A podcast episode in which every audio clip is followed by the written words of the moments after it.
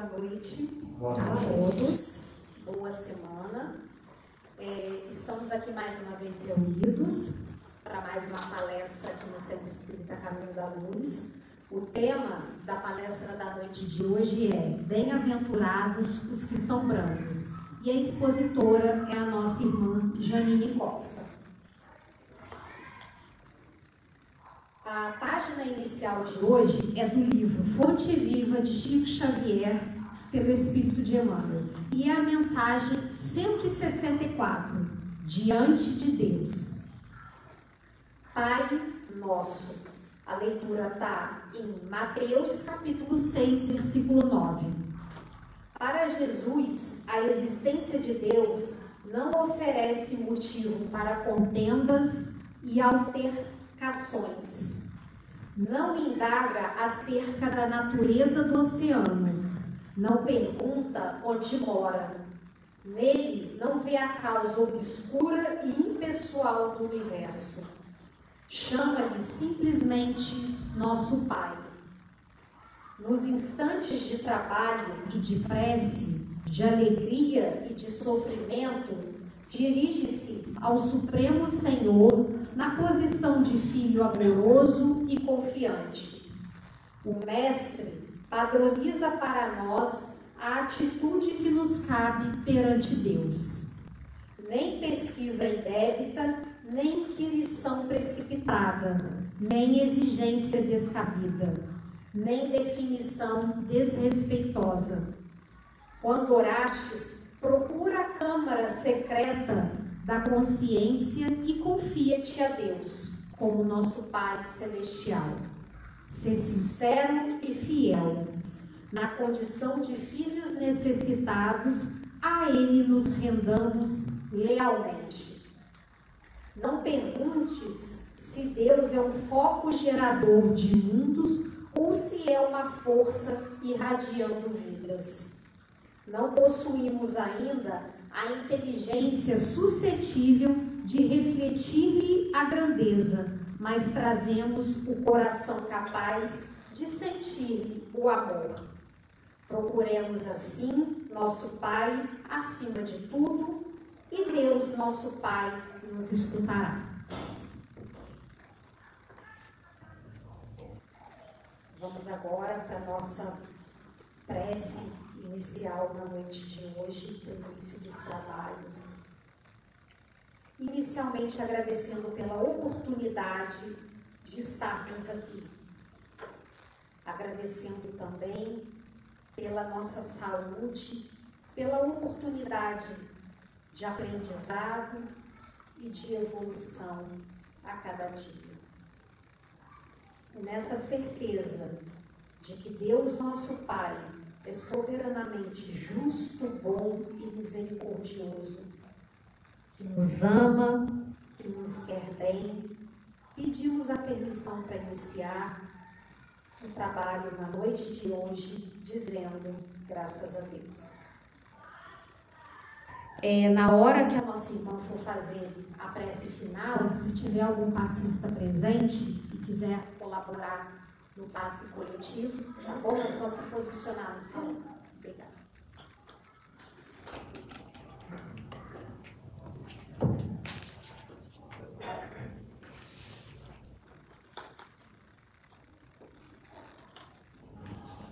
Boa noite a todos.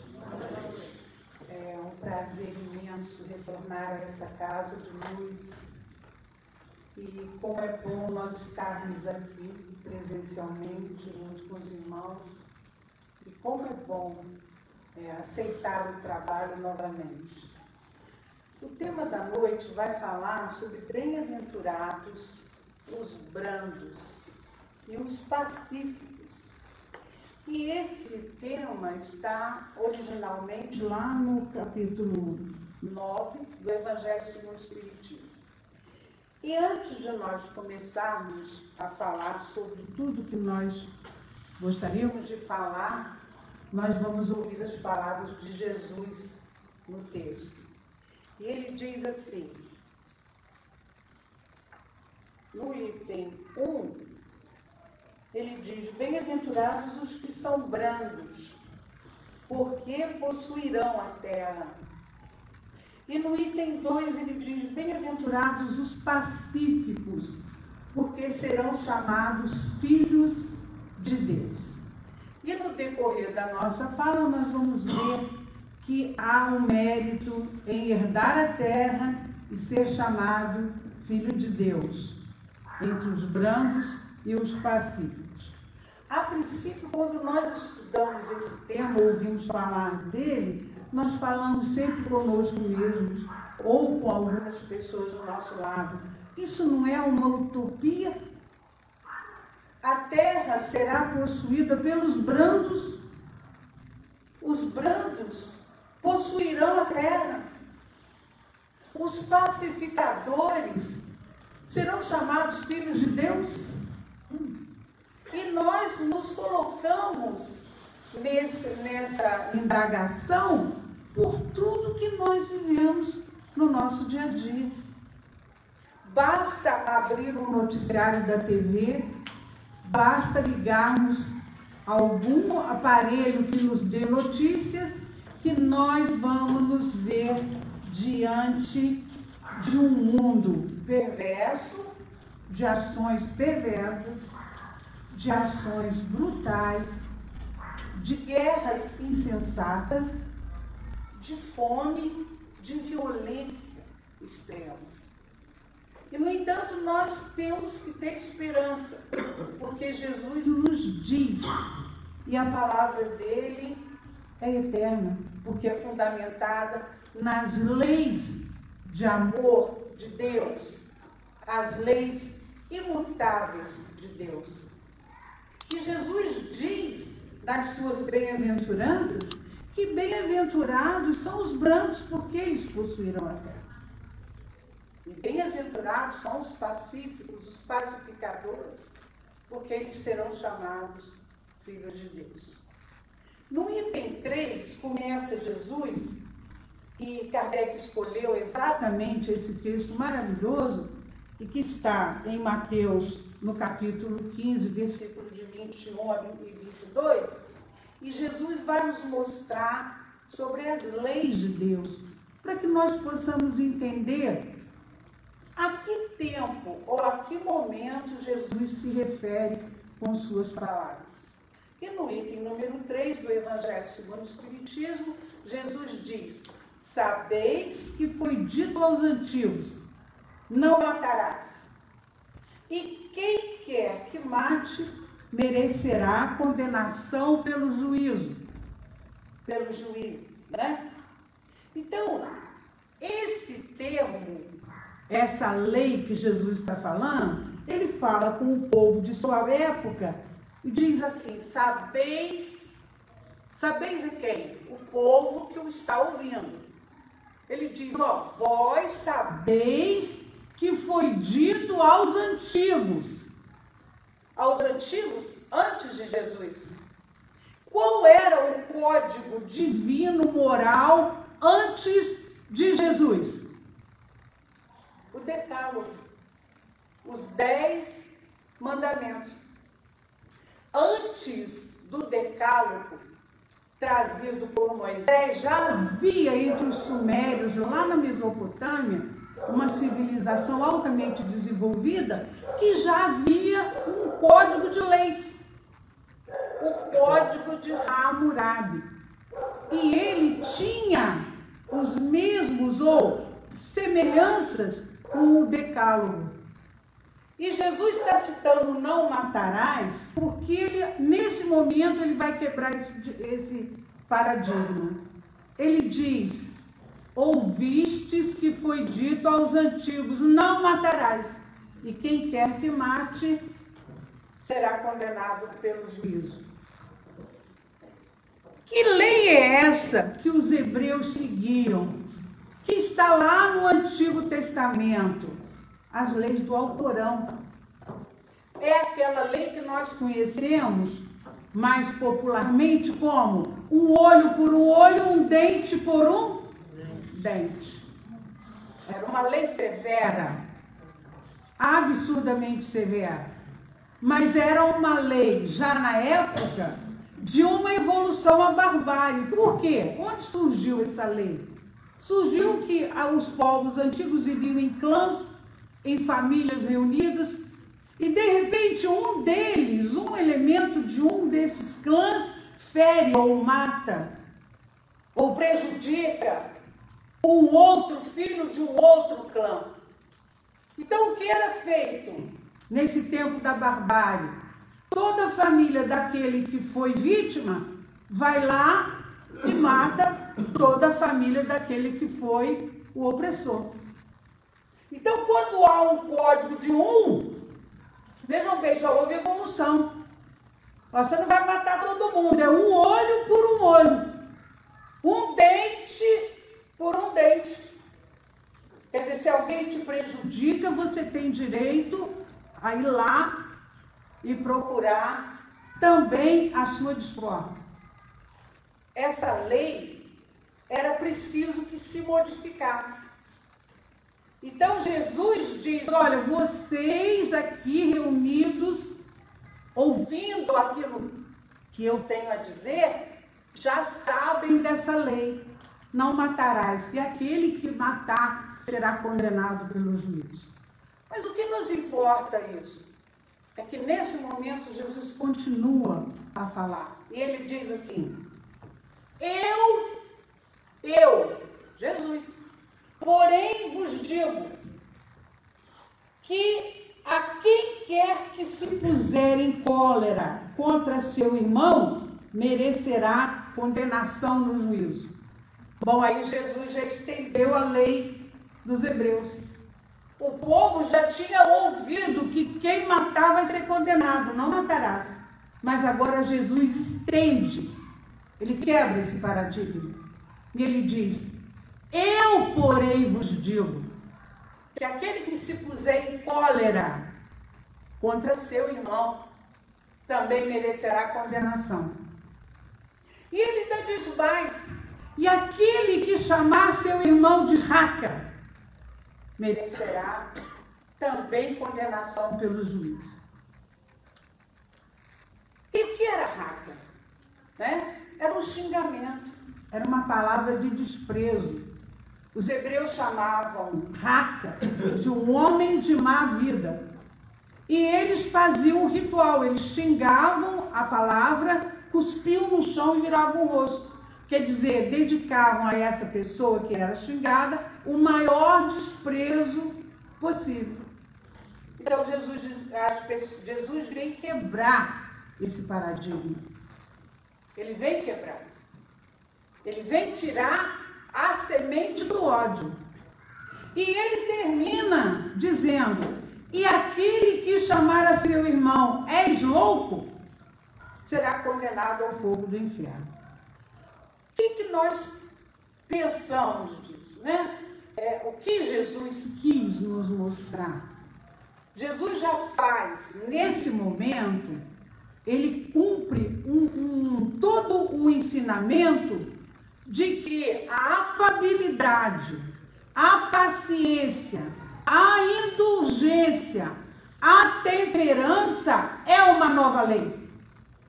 Não uma nova lei que tem que ser mexida lá nos nos testamentos ou nos livros da Torá, mas Jesus já mostra que o homem tem que ter o discernimento de não se envolver na violência. Não é permitido mais, Jesus diz, eu porém vos digo, não é permitido mais, a partir daquele momento, que um indivíduo chame raca ao outro irmão e que condene o seu irmão a louco.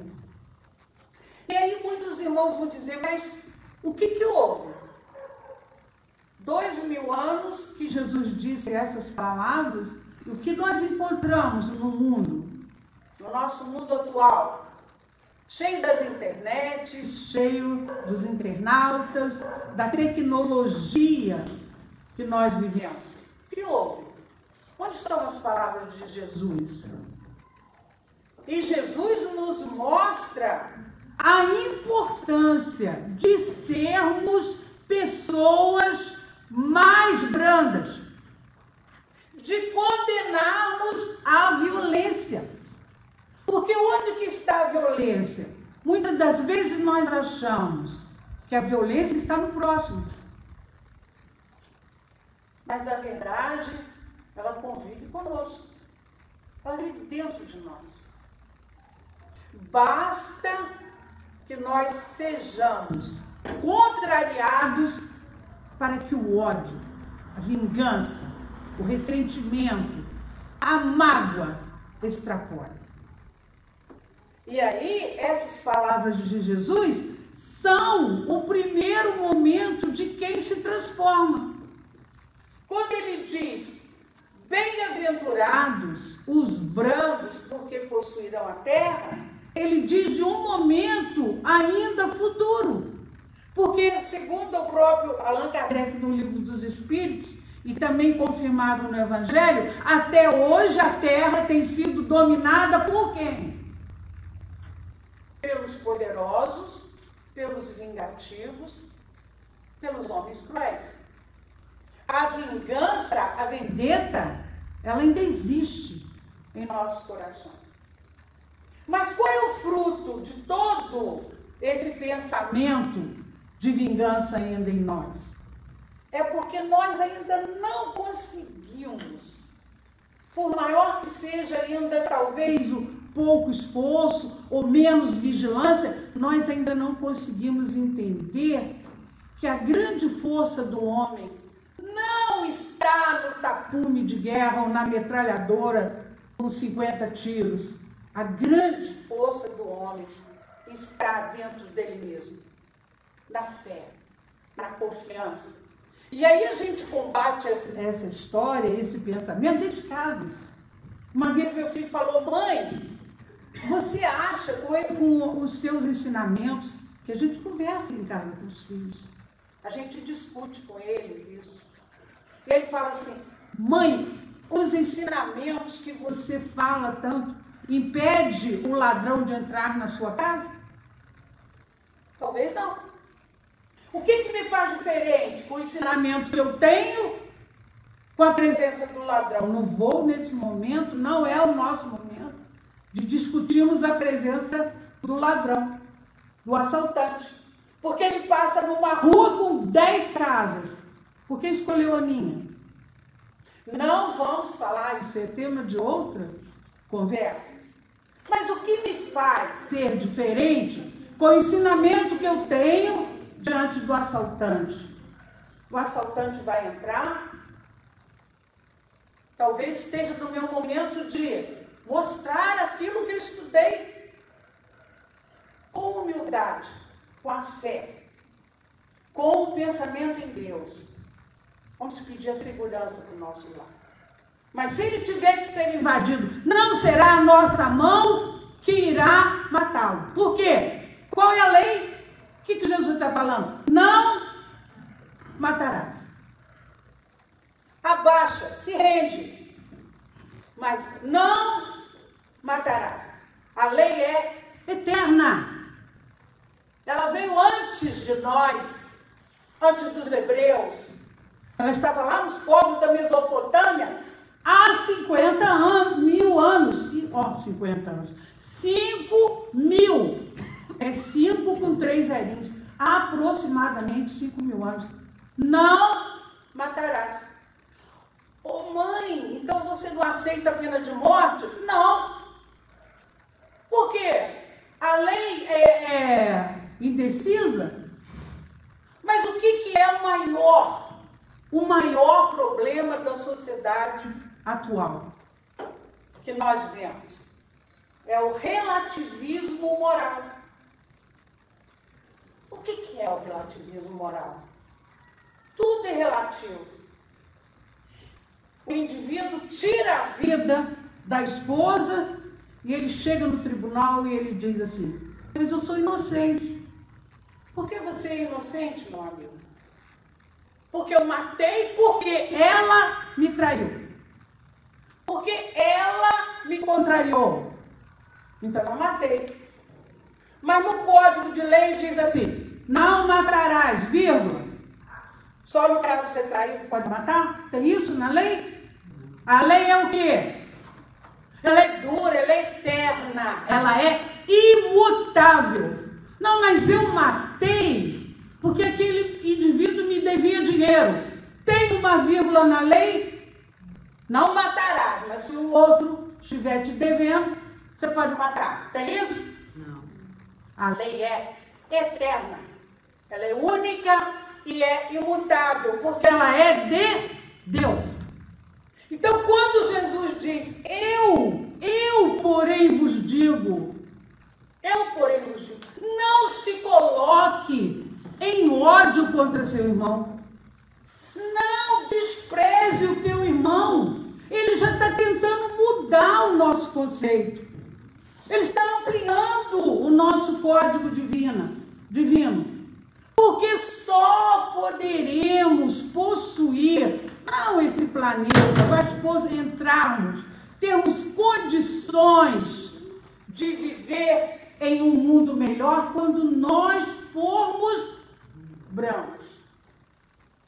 Quando existir tamanha paz dentro de mim e dentro de nós todos, tamanha fé nos caminhos de Deus, ou nos caminhos de Deus, que nós vamos passar pelos problemas sem deixar que o ódio invada os nossos corações. Por quê? Porque o maior problema do ser humano diante da dor é a mágoa, né? E o relativismo moral faz isso. Olha, a pessoa sabe que não pode beber e dirigir. Todos sabem. Se eu perguntar a menininha que está ali, ela sabe. Ela já viu nos, nas propagandas de TV. No entanto, o rapaz vai para a balada, a moça vai para a balada, bebe inocentemente. Ela é inocente, ele é inocente. Ele inocente, ele bebe a noite inteira. Que mal há? está se divertindo. Inocentemente, ele pega o seu carro na volta. Inocentemente, ele atropela um ciclista. Está indo do serviço ou voltando do serviço. Há inocência nisso? Então é relatividade moral. Mas eu não sabia, eu não tive intenção de atropelar um ciclista. Eu tive intenção? Não. Eu saí de casa para quê? Para me divertir, para rir, beber com os amigos. Então, é a conotação que nós fazemos da lei. Mas a lei muda. Nós podemos ter o melhor advogado de defesa. Nós podemos mostrar para o júri que aquele indivíduo é inocente, ele é inocente, porque ele não sabia. Ele achou que estava em condições de dirigir. Ele matou inocentemente. Existe isso? Não. A lei é dura, é clara, é objetiva. Então, nós precisamos entender o caráter da lei. Lá na questão 830, nós estávamos fazendo um estudo sobre a escravidão, e lá na questão 830 do Livro dos Espíritos, Kardec faz uma pergunta sobre a escravidão, não é o nosso tempo, mas a pergunta é pertinente.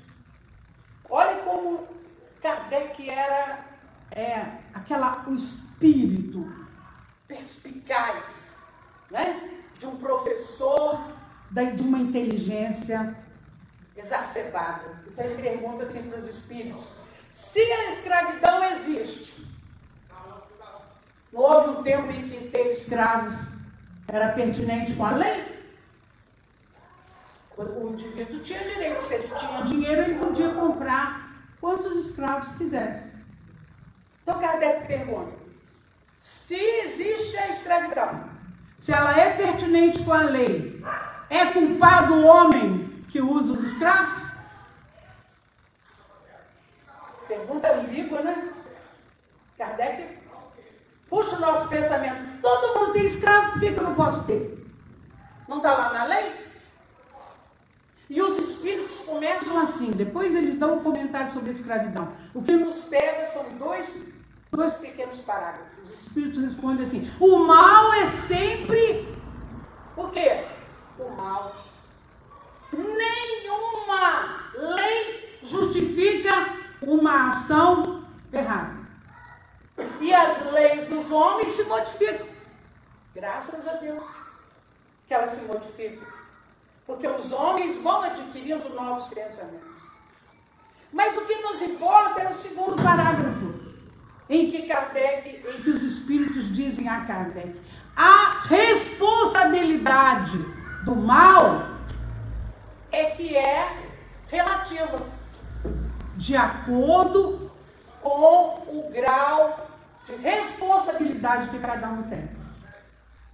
Então, vamos pegar novamente o nosso exemplo do rapaz que bebeu a noite inteira. Ele sabia do risco que ele iria infligir. Ele não tinha condições de assumir um cargo. Ele sabia. Muitas das vezes ele já, já tinha, estava na faculdade, universitário, isso acontece toda hora. Universitário. Há pouco tempo nós vimos um caso desse de uma médica. Ela já era formada. Aí os espíritos dizem: a responsabilidade é relativa de acordo com aquilo que você já tem de conhecimento. Então, suponhamos que uma pessoa que tenha um distúrbio mental, que acidentalmente pegue um instrumento, até mesmo um carro, e que faça um dano na vida alheia, ele não pode ser tão responsabilizado quanto aquele que tem o conhecimento, que sabe conscientemente aquilo que ele está fazendo. Então, a responsabilidade é de acordo com o seu conhecimento. Por isso que está lá no Evangelho. Aquele que tem, mais se lhe dará. E aquele que nada tem, até o que tem se lhe tirará. Então, quanto mais você tem conhecimento das leis, da vida, da responsabilidade com o próximo, mais você é sim responsável, responsável pelos seus atos. É um processo quase que dinâmico. Nós somos responsáveis por nossos atos. E quando Jesus diz que os brandos possuirão a terra, nós estamos acompanhando aí. Nós estamos vendo o processo de limpeza nesse planeta. Ah, mas os meus irmãos que estão aqui ouvindo vão dizer, mas eu não estou vendo melhora nenhuma. Nós estamos saindo de uma pandemia mortal. E nós apostamos que as pessoas, ao sair dessa pandemia, se tornassem pessoas melhores. Nós não falamos isso nas nossas casas? Falamos, olha, esse período de isolamento vai ser um período de conscientização das pessoas. Muita mudança virá com essa pandemia. Na generalidade, não houve. Alguns casos, sim. Pessoas, talvez não, assim, dando exemplo de nós como melhores, mas pessoas, talvez, com a consciência mais dilatada, mais desenvolvida como nós, aprendemos a dar valor à vida. A dar valor à vida do próximo, porque mesmo durante a pandemia nós vimos pessoas negacionistas não usando máscaras, indo às nossas casas enquanto nós estávamos no período de isolamento, sem nenhuma consciência de grupo, de pessoa humana para com o outro, para aquele que é seu próximo. Mas por falar em próximo, a grande, o grande ensinamento que nós todos já conhecemos é qual é? Aquela parábola que fala do seu próximo. A parábola do bom samaritano. Nós não vamos falar na parábola do bom samaritano, nós vamos pegar só o diálogo do doutor da lei com Jesus. Jesus Senhor, que mestre, ele chama Jesus mestre, mestre, que deu fazer para ser salvo? E aí ele, conhecedor da lei, que lei é essa? A Torá, a lei divina deixada por Moisés. Conhecedor da lei, ele repete automaticamente. O que diz a lei? Jesus pergunta, ele diz: Amarás o Senhor teu Deus de todo o poder e de toda a glória e ao teu próximo como a ti mesmo. E o doutor da lei, doutor da lei, quer dizer, o homem mais erudito da época, conhecedor da lei, e de todos aqueles é, processos vindos da lei deixada por Moisés, ele pergunta: quem é o meu próximo? Ele não sabe quem é o próximo. Quem é o meu próximo? Que eu tenho que amar como a mim mesmo. E aí muitas pessoas, nós já ouvimos, ah, meu próximo, quem é o meu próximo? O meu próximo é aquela pessoa que frequenta a mesma igreja que eu. É o meu próximo. Não é? Meu próximo é aquela pessoa que vai na palestra comigo toda semana. É o meu próximo. Quem é o meu próximo? E a parábola descreve o próximo, né? Um homem, né? Não vou é, é, dissertar sobre a palestra, que não é o nosso momento. Mas um homem anônimo que era julgado salva o sofrimento de um anônimo abandonado na estrada. E aí nós dizemos, ah, mas o meu próximo é aquele que pensa como eu, é? Não, nem sei. Ou, a maioria das vezes, não. Imagina, eu sempre imagino, eu faço uns quadros mentais e eu imagino assim, a pessoa diz assim, meu próximo é aquele que frequenta a mesma igreja que eu. Aí imagine uma noite escura na estrada, um temporal imenso, aquele indivíduo está dirigindo, o pneu fura, tem criança no carro e ele se desespera. E aí ele diz: Senhor, me ajude, manda o meu próximo me ajudar. Mas não tem ninguém ali da igreja perto na estrada. Quem é o próximo? Na hora do desespero, ele manda pelo menos um espírito, mas permita que alguém pare na estrada para me socorrer. Então, esse sentimento de fraternidade é o que Jesus está tentando mostrar. Nós herdaremos a terra sim. Nessa transição planetária, quem virá para a terra? Espíritos que já são brandos. Já imaginaram uma sociedade com pessoas não coléricas? Já imaginaram um trânsito com as pessoas parando no sinal, estacionando devagar, se cumprimentando alegremente, ô oh, meu companheiro, se fez alguma errada no trânsito, olha, me perdoa. Nossa, parece um mundo que não existe, né? Não nos dias de hoje. Mas será assim no dia em que nós tivermos a consciência para o bem. E é isso que Jesus tenta nos dizer nessa bem-aventurada? Bem-aventurados que já são ou tentam ser brancos. E às vezes, na sociedade em que vivemos, nós achamos que ser branco é ser covarde. O que é ser branco? Aceitar tudo? É confiar em Deus. É sim não criar, não criar dilemas, confusões, espontaneamente, é não discutir, é esperar que o tempo, que tudo amadurece, modifique as situações. É fazer o bem, é se transformar num elemento do bem. Francisco de Assis, espírito de imensa luz, ele começa a sua prece dizendo assim: Senhor, fazei de mim um instrumento da tua paz. É assim que Francisco de Assis começa a sua oração. Então, Jesus, quando ele nos destina a terra, e ele diz que a terra será possuída pelos brancos ele nos diz: acalma teu coração, porque a terra deixará de ser um planeta de provas e expiações. Ela deixará de ser. Ela será um planeta de regeneração, em que as pessoas vão conseguir se olhar, ser gentis. Onde está a gentileza?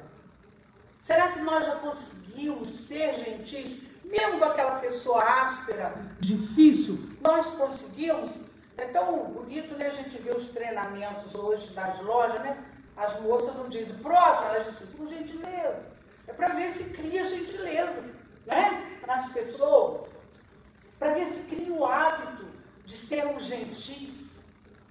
Porque a gentileza é uma virtude.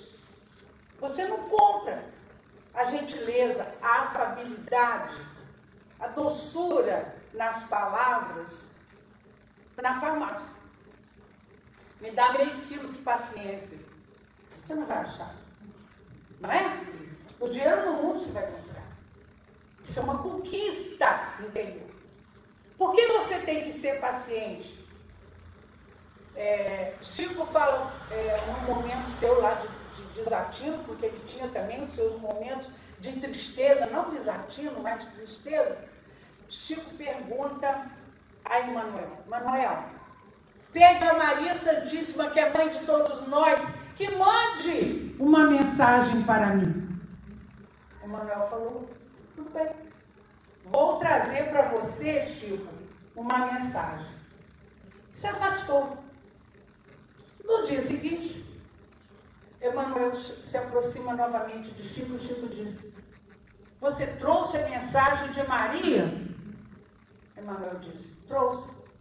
Qual é? Tudo passa. Só isso? É a mensagem que veio. Por que, que devemos ter paciência? Porque tudo, os momentos felizes, que alegria, aquela churrascada, todo mundo se abraçando, vai, vai passar. Mas os momentos de grande dor, em que o coração se corta em mil pedaços, em que não temos às vezes a força para levantar, em que precisamos de alguém para segurar a mão, também vai passar tudo passa. Então, essa é a sabedoria do. A terra será possuída pelos brandos porque está se aproximando. Mas e aqueles que ainda estão cometendo assassinatos, matando crianças? Aqueles que ainda estão. A lei diz assim, ó, não é o nosso tema, mas a lei diz assim: não roubeis. Tem um adendo na lei, uma vírgula, que diz assim: ah, você pode roubar se tiver dentro de um esquema lá do seu patrão. Tem escrito esse adendo? Não, não. Não roubeis. É a lei. Então, essas leis imutáveis, elas têm que fazer parte de dentro de nós. Dentro de nós. Nós não podemos esquecê-las porque elas são de um Deus que possui, que nós só podemos entendê-lo, sabendo algumas de suas características, que é eterno, que é imaterial, que é imutável, que é único, que é onipotente e soberanamente justo e bom. Então, não cabe ao homem mudar as leis. E todos que tentam infringir as leis de Deus não são punidos, mas tem que se acertar as leis. Tem que se acertar as leis. E por falar nessas leis, quando nós vamos ver lá no livro O Céu e o Inferno, Kardec coloca o Código Penal da Vida Futura. Que código é esse? Um código penal para a vida futura? E ele explica que o homem, para se modificar, quando ele chega na espiritualidade, que ele vê os delitos que ele fez, ele tem três passos importantes. Vamos ver se nós lembramos primeiro. Primeiro passo: o arrependimento. O homem precisa ver o que ele fez. Nós vamos ver aquilo que fizemos. E onde erramos? O arrependimento das nossas falhas. É o primeiro passo. E aí, no livro Obreiros da Vida Eterna, de André Luiz, os irmãos já devem ter lido, mas nesse livro maravilhoso, até uma sugestão. Tem um também que é, eu adoro os livros de André Luiz. Mesmo que tenham lido, aproveitem um feriado no fim de semana, leiam. É Libertação e Obreiros da Vida Eterna. Mas no Obreiros da Vida Eterna, é, uma, uma, uma ajudante dessa, da casa espiritual, não é nosso lar, porque é uma casa espiritual que está nas furnas, nos, no lodo, onde milhões de espíritos, milhões, né? Milhares de espíritos desencarnados ali estão para sair dos seus, dos seus delitos, vamos assim dizer. Então, essa irmã pede ajuda ao alto para libertar um ente, seu querido, que está há séculos. O que, é século? Cem anos. Há séculos no plural.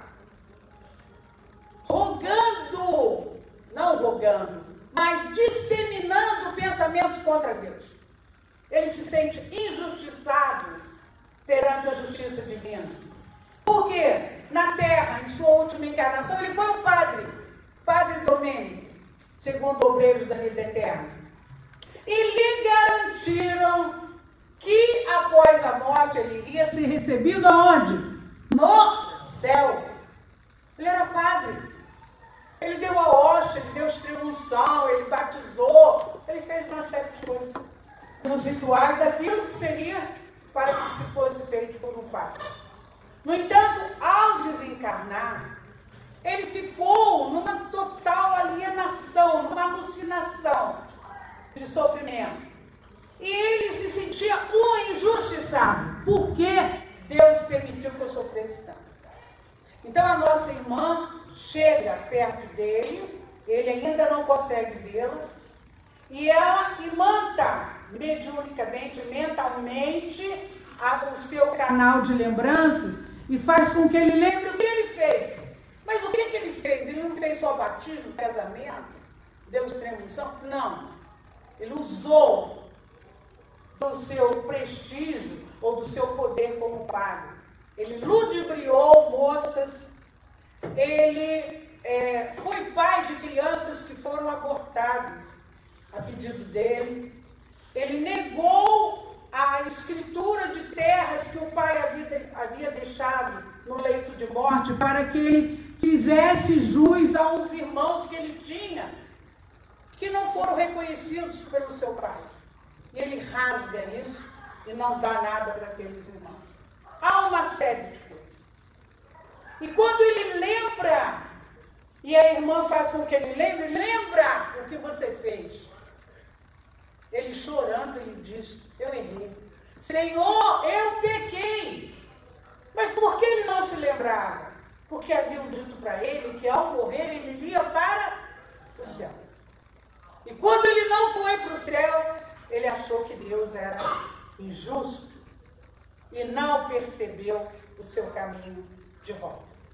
Então é preciso que nós tenhamos três passos: o arrependimento, ou, ou a segunda opção, a expiação e a terceira, a reparação. Então, terminando quase a nossa, a nossa fala, nós vamos lembrar que um, em, tem um livro na biblioteca, que é um livro infantil, serve muito para quem faz o culto cristão no lar e tem criança. O livro é assim, reticências e para o resto da vida. São contos maravilhosos, de, de uma beleza moral incrível. E um dos contos, rapidamente nós vamos falar, rapidamente, temos ainda dois minutos. Ele diz assim: um pai, acostumado a ver as peraltices, as teimosias do filho, ele resolve dar ao filho um, um visual dos seus erros, vamos assim dizer. Então ele pega uma madeira, acho que os irmãos conhecem, mas é sempre bom lembrar. Ele pega uma madeira toda envernizada, um pedacinho de madeira. E ele diz para o filho: Olha, toda vez que você fizer algo que você achar que é muito errado, que você errou, nós vamos pregar um prego nessa madeira. Em pouco tempo a madeira já estava cheia de prego. Então o pai senta com o filho e diz: Olha, a madeira está como ela estava antes? Não, meu pai. O que tem nela? Os pregos. Então vamos fazer o seguinte: vamos tirar esses pregos Procure se esforçar e fazer ações boas. Na escola, em casa, com os amigos, e nós vamos tirando os pregos. Demorou um pouquinho mais, mas o pai conseguiu puxar os pregos. Aí ele chama novamente o filho. O que houve com a madeira? Meu pai, não está a mesma coisa. Por quê? Ela era linda, envernizada, e agora está cheia de buracos dos pregos. Então nós temos agora que reparar a madeira. Reparar a madeira. Vamos ter que ter um trabalho de lixar, invernizar e tornar a madeira bonita novamente. Assim é com a nossa vida. Assim é com os desafios, os desafios que nós temos vida. E os pacificadores, que são chamados filhos de Deus? há pessoas já no nosso lar, ou nós mesmos, ou pessoas que nós conhecemos, que já têm o germe da paz. A paz não é vestir de branco. Eu luto pela paz, eu visto branco e saio pela rua. A paz é interior. A paz é um processo de fé. Quem é que tem paz profunda? Quem acredita plenamente em Deus. E sabe, sabe que Deus está ao nosso lado. E que mesmo nos momentos difíceis, muitas das vezes nós estamos tirando os pregos que nós pregamos na madeira. Nós estamos reparando atos horríveis que fizemos. Ou estamos aprendendo a ser melhores. Então, os pacificadores são aquelas pessoas que nós entregamos o nosso coração. Que elas já são capazes de compreender o erro alheio, sem julgar. Elas já são capazes de olhar o criminoso com um olhar de piedade. Coitado, ele é um infeliz. Já são capazes de olhar aquela pessoa que nos fez mal dizer: Eu não te odeio. Eu, eu ainda não consigo amá-lo como você merece. Mas eu não o odeio. Não quero vingança. Esses são os pacificadores. E por que eles serão chamados filhos de Deus? Porque filhos de Deus é a categoria de um espírito já em evolução. É aquele que já está conseguindo compreender que os caminhos de Deus são da paz, da bem-aventurança e do amor. É, com essa fala, nós encerramos os nossos comentários e pedimos aos irmãos que agora nos coloquemos em posição bem relaxada e vamos, nesse momento, elevar os nossos pensamentos até as esferas mais sublimes. Vamos pedir nesse momento a Deus, nosso Pai, a Jesus, nosso Senhor Jesus Cristo, a todas as pleides de luz dos espíritos que estão aqui presentes, estejam ao nosso redor. Vamos pedir nesse momento pelos nossos familiares que estão conosco aprendendo a ser melhores. Vamos rogar por todos eles e pedir que eles possam ser também compreensivos, amigos, tolerantes diante das falhas alheias. Vamos pedir perdão, Senhor, para nós mesmos, pelos nossos erros, dos quais tanto nos envergonhamos. Vamos pedir, Senhor, coragem para ser um ser mais equilibrado, sensato, com uma consciência mais dilatada. Vamos pedir ajuda e vamos pedir, Senhor, coragem para ajudarmos aqueles que estão ao nosso redor, que precisam imensamente de nós. Em seu nome, Senhor, em nome de Jesus, em nome dos mentores espirituais aqui presentes, nós lhe pedimos a permissão para darmos por encerrada mais essa noite de estudos. Que assim seja. Graças a Deus.